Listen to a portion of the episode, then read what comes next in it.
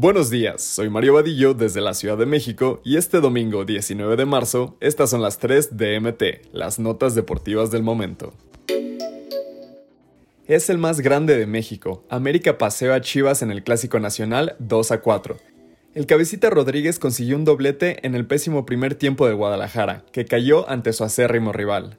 Los mariachis callaron en la edición 185 del Clásico Nacional, que se llevó el América al son de 4-2 sobre Chivas, en una noche para el olvido para los rojiblancos, que no pudieron meter ni las manos en el primer tiempo.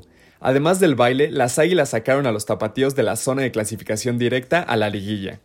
Un doblete de Jonathan Rodríguez y otros dos buenos goles de Henry Martin y Leo Suárez dieron un buen espectáculo sobre la cancha del Estadio Akron. Con esto, las Águilas se meten entre los cuatro primeros al llegar a 23 puntos, Chivas se aleja al quedarse con 21 unidades.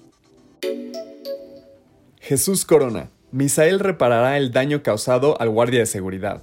El portero de Cruz Azul habló del caso de su hijo, tras la victoria de Cruz Azul sobre San Luis. Jesús Corona aclaró que su hijo, Misael Corona, asumirá las consecuencias legales que provocó su agresión a un guardia de seguridad, durante una reunión con otros jugadores el jueves por la noche en un domicilio particular en la Ciudad de México.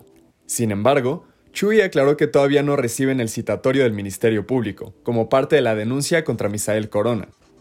Bueno, ya lo estamos platicando, él también se va a hacer cargo de todo lo que corresponde en el aspecto legal.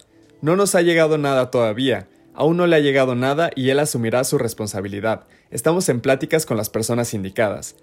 Tuve la oportunidad de hablar con los directores de la empresa de seguridad para ofrecerles una disculpa en mi nombre y bueno, como les dije, nos vamos a hacer cargo de todos los gastos o lo que tenga que representar esta situación. Jesús Corona explicó que habló con el portero de 19 años que fue despedido por la directiva de Cruz Azul y reveló que le hizo ver la importancia de medir sus actos. Rayados gana el clásico regio y rompe racha de casi 7 años sin ganar en el volcán de la liga 0 a 1. Tras vencer a Tigres, la pandilla de Víctor Manuel Bucetich sigue de líder y se consolidó su estancia en la liguilla. En un clásico regio 129 que generó mucha expectativa, Tigres perdió 1 a 0 ante Rayados, que rompió una racha de casi 7 años de no ganar en el volcán en Liga MX. Con este resultado, los dirigidos por Marco Antonio Ruiz son terceros con 21 puntos, mientras que los de Víctor Manuel Bucetich son líderes con 31 unidades y ya están en la fase final del torneo Clausura 2023. Luis Romo abrió el marcador al minuto 67, luego de conducir sin presión por el centro del campo y sacar un disparo desde fuera del área, un golazo que dejó parado al portero Nahuel Guzmán. Tigres y Rayados no tendrán actividad de la Liga MX la siguiente semana por la fecha FIFA.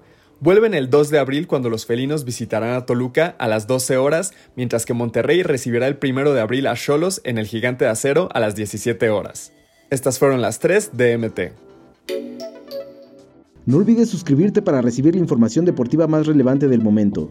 Esta y todas las noticias las puedes encontrar en mediotiempo.com y en todas sus redes sociales.